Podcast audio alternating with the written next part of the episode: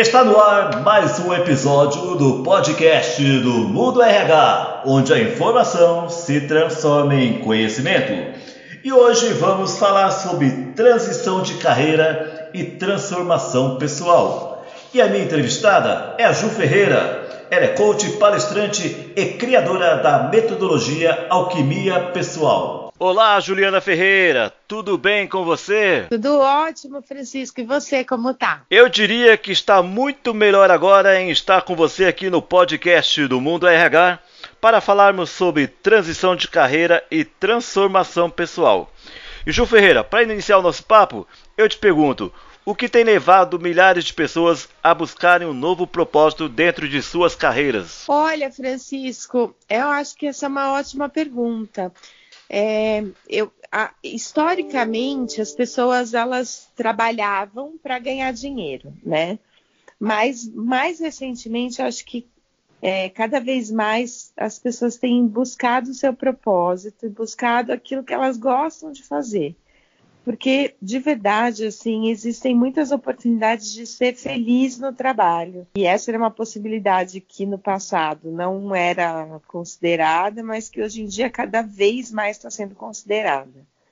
Com a pandemia e a, e a, questão de muitas pessoas terem perdido seus empregos ou estarem aí em uma, uma situação de realmente repensar a carreira e a própria vida Acho que isso tem aumentado bastante e tem, tem surgido muitas, muitas pessoas, muitas oportunidades aí de pessoas mudando de carreira e fazendo essa transição para algo que talvez faça mais sentido para elas e talvez faça mais sentido para o mundo também. Ô Ju, o empreendedorismo é um caminho para essa transição de carreira ou ainda é possível encontrar um propósito de carreira dentro das organizações? Olha, então, eu acho assim que o empreendedorismo, na verdade, é você conseguir realizar algo, né?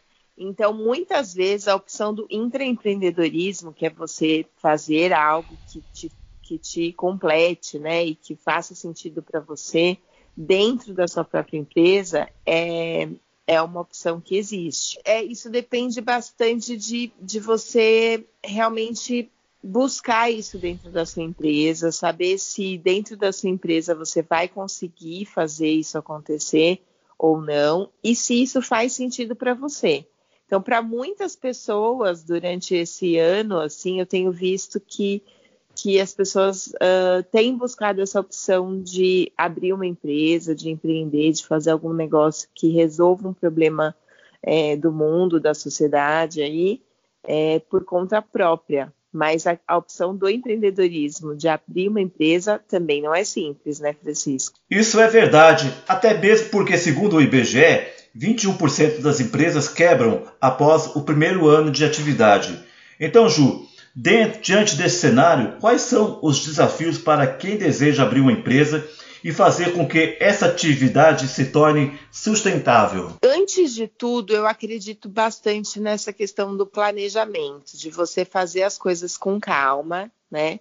Então, para todas as pessoas que me perguntam isso, eu sempre dou primeiro o conselho da pessoa respirar e, e pensar com calma naquilo que ela quer fazer para sua vida, porque não é fácil abrir uma empresa.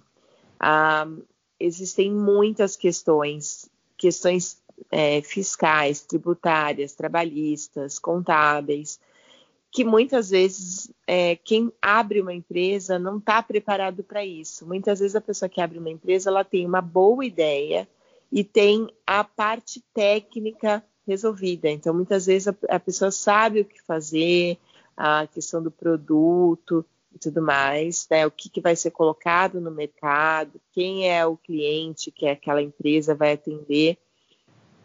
Muitas vezes isso acontece, mas raramente a pessoa também está preparada para todos esses desafios que existem, né, de, de realmente abrir uma empresa. Então, os desafios de fazer com que a empresa é, siga as leis trabalhistas, bens, que você saiba fazer a sua contabilidade de forma precisa e de forma bem assertiva para você não perder dinheiro. Então, esse planejamento, antes de você realmente deixar o seu emprego, ou antes de você, de fato, abrir uma empresa, é bem importante. Ô Ju, então eu gostaria que você nos contasse um pouco da sua trajetória profissional, pois eu sei que você trabalha com TI, mas também começou em uma nova empreitada, ou seja, em uma nova área. Conta para nós esse desafio. Oh, então, Francisco, eu comecei nessa nova profissão, nessa nova função, justamente nessa questão dessa busca do meu propósito, tá? Eu sou engenheira, sou formada aqui na Unicamp e também na França, na Universidade INSA de Lyon.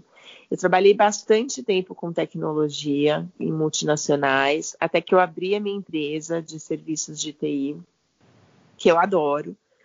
Mas durante esse, esse período em que eu é, empreendi com a parte de tecnologia, eu comecei a ver grandes questões de desenvolvimento pessoal entre os meus próprios recursos, né, os meus próprios funcionários. E aí comecei a fazer alguns trabalhos de desenvolvimento pessoal com esses recursos. E eu sou realmente apaixonada por essa área de desenvolvimento pessoal, de recursos humanos e de evolução mesmo, né, da, do profissional, né, evolução das pessoas. Eu quero muito que as pessoas evoluam. E aí isso acabou me levando a olhar isso com mais detalhe, a fazer muitos trabalhos dentro da minha própria empresa de TI e depois para para outras empresas, né, com, de pessoas que eu conhecia ou, ou cujos departamentos, por exemplo, eu poderia ajudar com alguma questão, seja na parte de, de é, trabalho em equipe, diminuir turnover, aumento de vendas, então buscando algum tipo de resultado que fosse focado na, nessa evolução de cada um dos profissionais daquele departamento ou daquela empresa. Isso me, me realmente me agregou tanto, foi uma coisa tão boa que trouxe tanto resultado para mim pessoalmente e para essas empresas para as quais eu trabalhei que eu resolvi empreender com isso, né? E abrir uma segunda empresa nessa área de desenvolvimento pessoal que realmente tem sido um grande sucesso tanto pessoal quanto profissionalmente para mim. Então, continua contando para nós um pouco mais dessa experiência que você está tendo em desenvolvimento de pessoas. Então, está sendo uma coisa muito, é, tá, tá realmente sendo uma coisa muito reveladora, sabe? Porque as pessoas elas acreditam que para ter um resultado, muitas vezes um, basta você fazer um planejamento da área ou fazer alguma coisa é, de marketing, mas na verdade o resultado ele vem da mudança das pessoas, né? Então eu tenho eu tenho feito esse trabalho de mudança das pessoas, né? De transformação pessoal é, desses profissionais e isso tem trazido muitos resultados para todas as empresas com as quais eu trabalho. Tem sido muito bom, viu, Francisco? E como eu já tinha né, experiência com toda essa outra parte que, eu, que a gente comentou antes, né, de como abrir a empresa, das questões contábeis, tributárias, fiscais, trabalhistas, aí tudo que envolve abrir uma empresa, acho que acabou sendo mais fácil. Aliás, até para ajudar as pessoas que estão em busca de um propósito dentro da carreira ou da transição de carreira, você criou uma metodologia chamada Alquimia Pessoal. Eu gostaria que você nos contasse um pouco sobre como funciona essa metodologia? Tá bom. Ai, que ótimo que você perguntou isso, porque além de hoje, né, além de ter a minha empresa de TI e de fazer trabalhos de, de desenvolvimento pessoal para empresas, eu também criei essa metodologia, que é uma metodologia de transformação pessoal porque justamente isso é tudo que, que, eu acredito, né? Representa tudo aquilo que eu acredito. Que a mudança, ela parte, a mudança no mundo, a mudança em empresas, ela parte da mudança individual. Então, essa metodologia, ela justamente ajuda pessoas a conseguirem realizar aquilo que elas querem realizar, seja realizar um sonho, realizar um propósito, empreender, ou mesmo fazer alguma mudança na carreira mesmo que seja dentro da sua própria empresa. Como que essa metodologia funciona? Ela tem 10 passos, são 10 passos que são bastante básicos no sentido de que são coisas que nós já sabíamos, mas que talvez nós não pratiquemos na nossa vida pessoal. Por exemplo, que a nossa metodologia começa com a parte de energia, falando de saúde física. Então, é, eu acredito piamente de que a pessoa não consegue fazer ou realizar nada sem mudar aquela, aquela saúde, aquela, aquele ânimo, aquele realmente aquele combustível interno para fazer as coisas acontecerem. Então eu começo por essa parte, sempre trazendo coisas científicas, né, muitos dados científicos, pesquisas para ajudar as pessoas nessa área, por exemplo. Depois disso, eu vou para uma área mais de mentalidade, que ajuda as pessoas a terem o um mindset correto, esse mindset de crescimento, conseguirem realmente pensar de forma a ter o resultado que a pessoa espera. Aí eu vou para uma questão de autoconhecimento, que mergulha fundo na pessoa para entender, inclusive, essa questão que a gente comentava anteriormente sobre propósito, sobre valores, porque é importante você estar tá num lugar que tenha valores compartilhados com os seus, né? Que sejam valores que estejam alinhados com aquilo que você acredita. Então, essa é uma terceira fase. Aí eu vou para uma questão de felicidade, que também é algo que a gente comentava anteriormente, porque antes a felicidade no trabalho não era tão falada e hoje em dia isso é muito importante. A felicidade no trabalho dá lucro, traz produtividade, faz com que as coisas aconteçam de uma forma melhor, mais engajada. E eu não estou falando aqui de felicidade do tipo abraçar a árvore, não. Estou falando de felicidade no sentido de trazer hábitos positivos e que tragam um bem-estar maior para essa pessoa no seu dia a dia, o que também traz resultados para a empresa. E assim por diante. Depois vou para a parte de planejamento que é, é, justamente também algo que, que a gente comentava bem no comecinho da do, do nossa entrevista. É, o planejamento é importante para qualquer coisa que você for fazer, seja para man se manter numa empresa e fazer as coisas acontecerem nessa empresa, evoluindo na carreira, seja para empreender. E, e, é assim por diante, sabe, Francisco? Não sei se a gente tem tempo de comentar todos os, os, os passos, mas são dez passos, sempre trazendo é, pesquisas científicas, trazendo experiências pessoais, trazendo experiências de outras pessoas, para que você parta de um ponto, do ponto que você está hoje, e consiga chegar no seu sucesso, no seu sucesso esperado. Ô, Juliana, eu estou curioso para saber os outros passos. Você poderia nos falar? Posso, lógico. É, e aí, depois desse planejamento, a gente vai para um passo que é muito importante, que eu chamo de coragem, tá, Francisco? O, esse passo da coragem, ele é um passo que é, muitas vezes é, trava as pessoas. Por quê? Porque muitas vezes as pessoas já passaram mais ou menos, né, seja com, com mais, uh, mais uh, planejamento, mais empenho por essas fases ou menos mas elas chegam ali. Só que chega na hora de realizar, elas têm um medo ou uma ansiedade, e a ansiedade é muito alta no Brasil, que as paralisa. Então, esse ponto é um ponto que eu trago técnicas para diminuir essa ansiedade e esse medo e promover coragem para que você realize aquilo que você quer fazer. Aí vem um passo super importante que parece óbvio, mas que também tem técnica para acontecer, que é um passo que eu chamo de ação. E a ação eu divido em duas partes. A primeira que é começar, então parar de procrastinar, parar de deixar para amanhã, para a semana que vem, para o próximo mês e começar. E o segundo passo que é continuar. Então, como ter essa disciplina, que é o que muita gente fala sobre disciplina, mas como ter essa disciplina para continuar? Na verdade, isso passa por formação de hábitos. E a formação de hábitos, ela tem técnica para acontecer, para que você possa continuar fazendo aquilo que vai te levar perto do seu sucesso. O oitavo passo é o passo de inteligência, que eu trato bastante sobre inteligência emocional e inteligência social, para que as pessoas realmente possam, uma vez que elas começaram alguma coisa, não se frustrar e não desistir porque a inteligência emocional trata bastante disso, né, Francisco? De você conseguir fazer aquilo que você quer fazer sem se frustrar. por exemplo, no empreendedorismo, isso é bem complexo, porque tem muita questão no meio do caminho.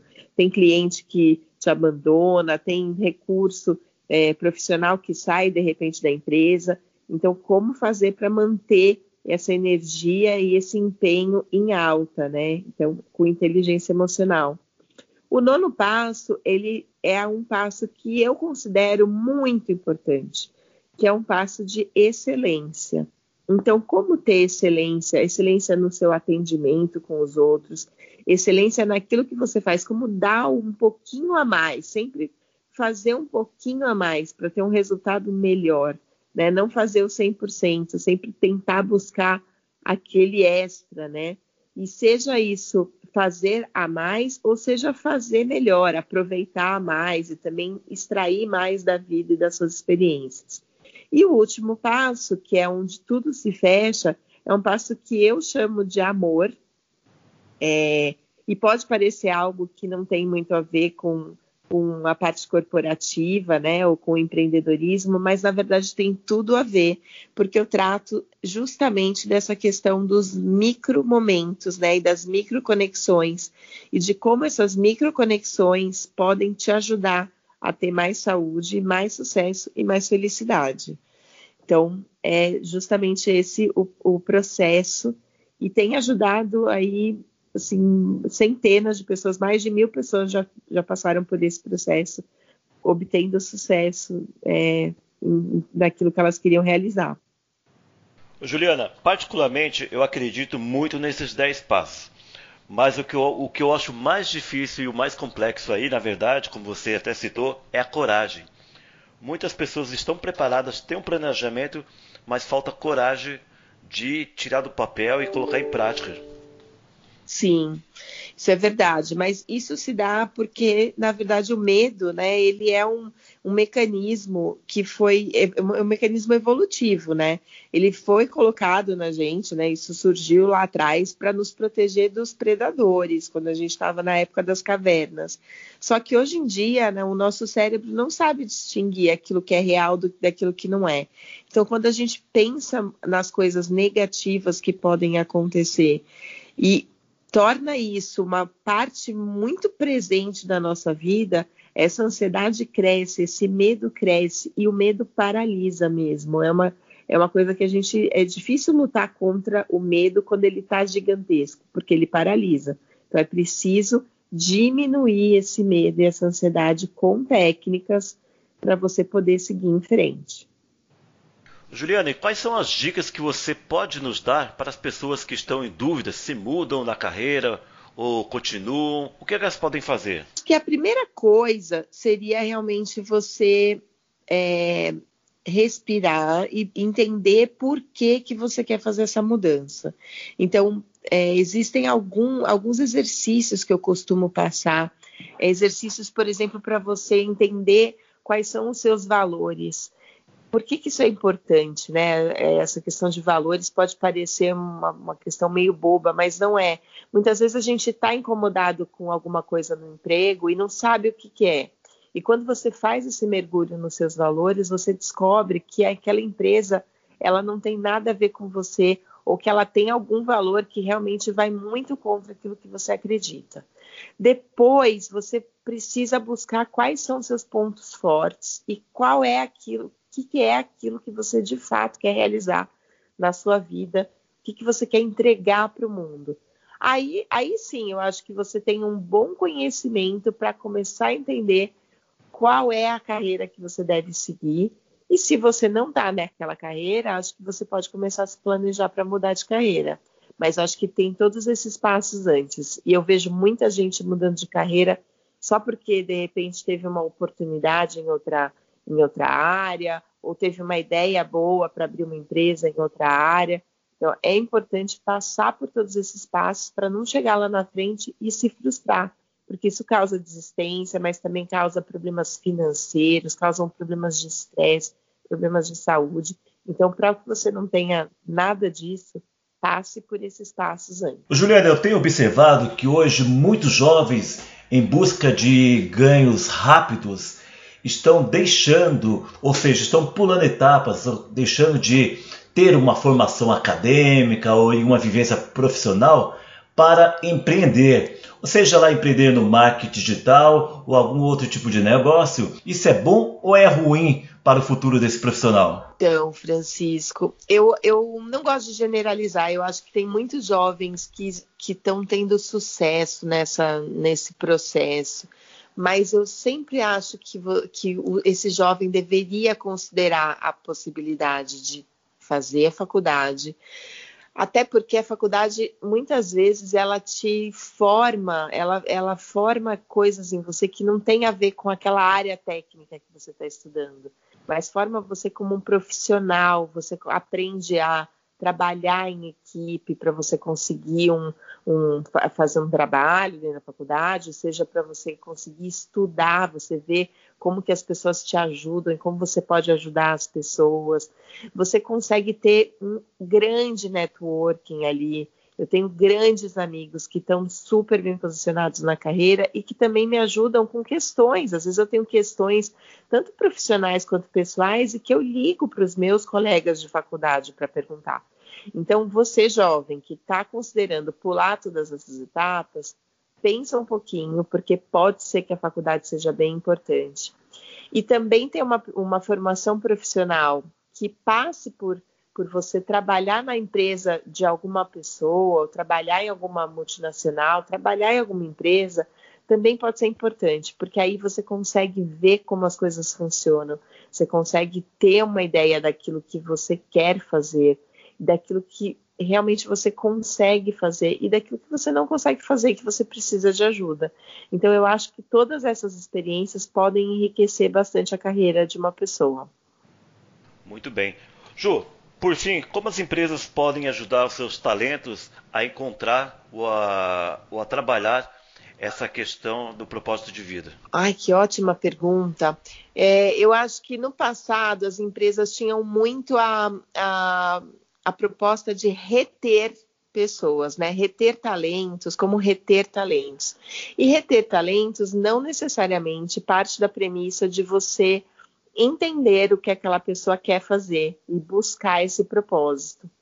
Mas hoje em dia, né, nesses tempos é, mais, mais modernos, mais contemporâneos a nós, é, tem se falado bastante nessa questão de engajar os talentos. E esse engajamento, ele passa muito por você entender o que, que é, é aquele, aquele profissional quer fazer.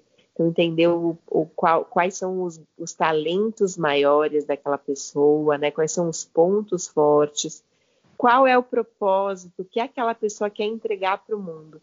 Por que, que isso é tão importante no engajamento dos profissionais?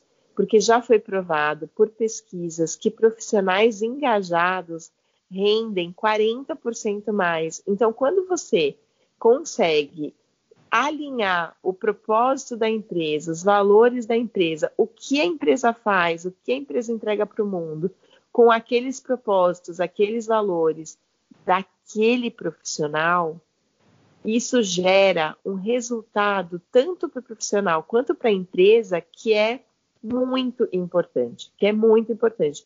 40% a mais de produtividade e de resultado não é pouca coisa, né, Francisco? Verdade. Muito bem, gente. Eu conversei aqui com a Juliana Ferreira. Ela é diretora da empresa Ju Ferreira e da A2F.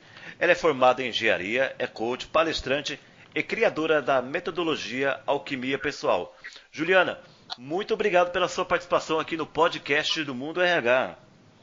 Eu que agradeço, Francisco. Foi um prazer conversar com você e espero que esse nosso podcast possa ajudar muito quem está nos ouvindo agora. Tenho certeza disso, Ju. Até mais. Até, querido. Esse foi mais um episódio do podcast do Mundo RH, onde a informação se transforma em conhecimento.